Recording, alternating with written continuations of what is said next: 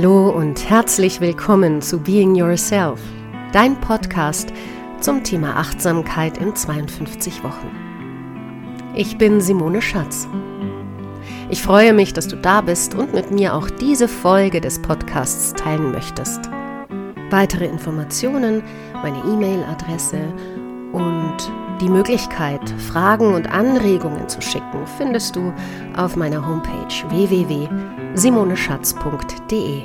Hallo und herzlich willkommen zu Folge 34. Schön, dass du auch heute lauscht. Heute möchte ich mich in dieser Folge mit der Frage auseinandersetzen, wo sind die Grenzen der Achtsamkeit, des Achtsamkeitstrainings?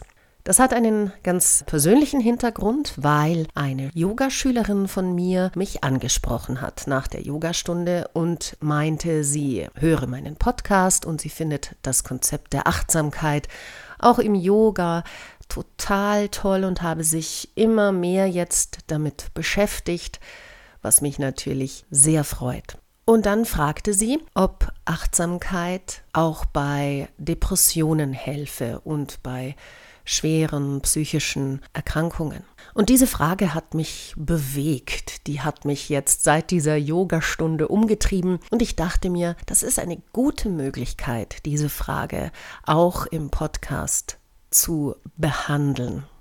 Und um es vorwegzuschicken, ja, Achtsamkeitstraining hat Grenzen.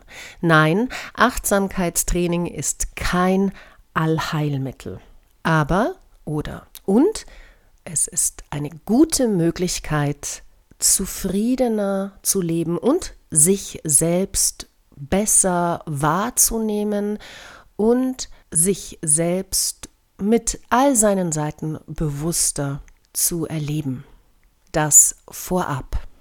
Achtsamkeit ist ja ein hm, ja, Modewort geworden. Es ist irgendwie in achtsam zu sein oder Achtsamkeit zu trainieren.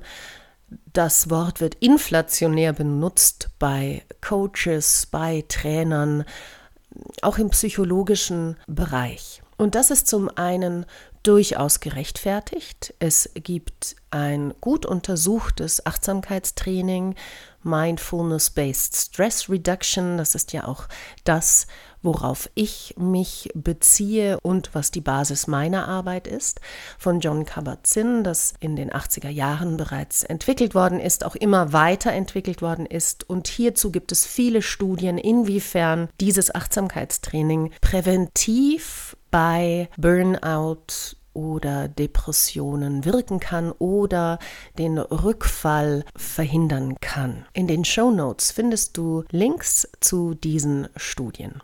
Dennoch wird Achtsamkeit inflationär benutzt. Und es geht sehr wohl darum, abzugrenzen, was Achtsamkeit sein kann und was es nicht ist. Insofern diese Gesellschaft sehr damit beschäftigt ist, sich selbst zu optimieren auf diverse Arten und Weisen. Und zwar mit dem Hintergrund, noch besser, noch leistungsfähiger zu werden, noch erfolgreicher im Beruf, in diesem Sinne ist für mich Achtsamkeit nicht gedacht. Achtsamkeit ist kein Selbstoptimierungstraining. Es ist für mich ein Bewusstheitstraining. Ich finde, die Methoden, die es gibt, um besser oder zufriedener zu leben, sei es Yoga, sei es buddhistische Meditation, Zen-Meditation, sei es Tai Chi, um die körpernahen Therapien zu nennen, aber auch Psychotherapien wie Verhaltenstherapie oder ein tiefenpsychologischer Ansatz oder ein körperpsychotherapeutischer Ansatz. Diese Methoden grenzen sich sehr stark voneinander ab und das ist etwas, was ich nicht verstehe und auch anders sehe, weil ich finde, dass in all diesen Methoden gemeinsam etwas steckt, was diese Methoden auch verbindet und sich auf dieses Verbindende, auf die Gemeinsamkeiten mehr zu berufen, das ist für mich die Zukunft von Arbeit an sich selbst. Und ja, dann ist Achtsamkeit ein Teil von vielen verschiedenen Methoden, die sich von ihren Unterschieden bereichern lassen und ihre Gemeinsamkeiten ja feiern, wenn du so willst. Also ein Nein von meiner Seite zum Thema Selbstoptimierung, wo es darum geht, im Beruf oder aber auch in der Freizeit nur noch mehr zu tun, noch mehr zu sehen, noch mehr zu machen, äh, noch optimierter zu leben. Und ein Ja zum Gedanken Achtsamkeit als eine Möglichkeit von vielen anderen Möglichkeiten zu sehen, die im Idealfall gemeinsam wirken. Für mich ist Achtsamkeit die Möglichkeit, zum einen natürlich Meditation zu lernen als ein Werkzeug, achtsame Bewegungen zu lernen als ein körperbasiertes Werkzeug, Atemtechniken zu lernen, den Atem sich bewusst zu machen, der ein wirklich wichtiges Lebenselixier ist, das auch unser inneres System sehr beeinflussen kann. Es ist für mich auch die Möglichkeit, die schönen Dinge im Kleinen zu entdecken und zu lernen, wahrzunehmen, wohlwollend mit sich selbst und mit anderen umzugehen und die eigene Akzeptanz und Toleranz zu stärken. Nicht nur anderen gegenüber, auch sich selbst gegenüber.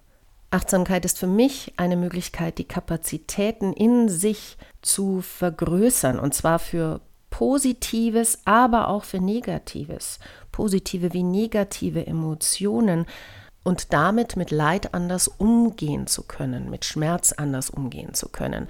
Man könnte diese Kapazität, von der ich spreche, dann auch die Resilienz nennen, die Vergrößerung der Resilienz.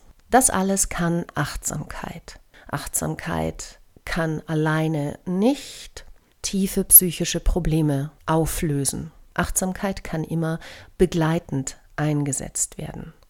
Ich möchte dich in dieser Woche einladen, dich zu fragen, was ist Achtsamkeit für dich? Vielleicht hast du tatsächlich diesen Podcast schon 34 Folgen verfolgt, dann hast du schon viele Ideen und Techniken dazu kennengelernt und du wirst welche gefunden haben, die dir mehr zusagen und andere Dinge, die du vielleicht nicht so integrieren kannst in dein Leben.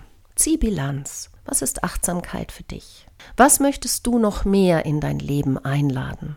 Und kannst du auch loslassen von großen Idealvorstellungen zum Beispiel, was Achtsamkeit bewirken kann? Was hast du bis hierher erfahren?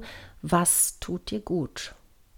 Und ich möchte dich einladen, noch einmal oder ein paar Folgen als Grundlage zu hören so etwa Folge 1 des Podcasts. Was ist eigentlich Achtsamkeit? Genau.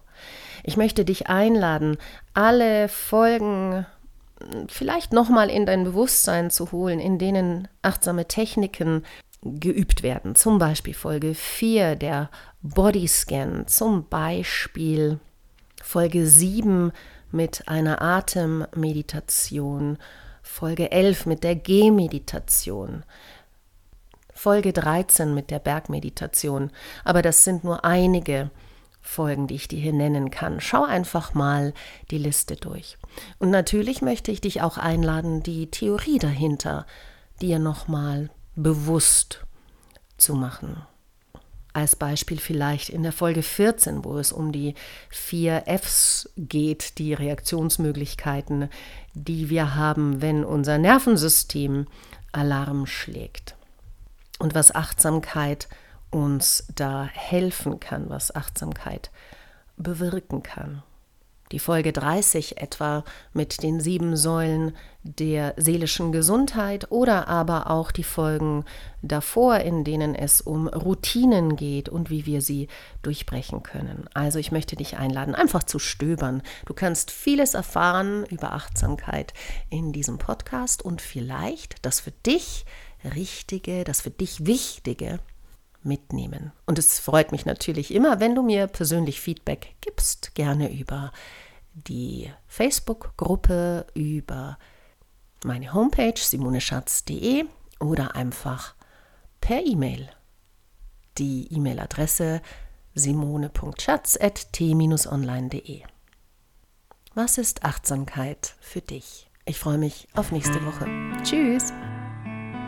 Ich hoffe, dass dir diese Podcast-Folge von Being Yourself dein Podcast zum Thema Achtsamkeit in 52 Wochen gefallen hat. Wenn du Fragen und Anregungen hast, dann gehe auf meine Homepage www.simoneschatz.de. Dort findest du auch die Übungen zur Woche zum Download. Ich freue mich sehr über Kontakt mit dir. Und wenn du möchtest, dass ich in einer Folge ein ganz bestimmtes Thema behandle, dann kannst du dort unter Kontakt auch deine Idee hinterlassen. Ich hoffe, dass du dir bis zum nächsten Mal eine gute Zeit machst. Tschüss!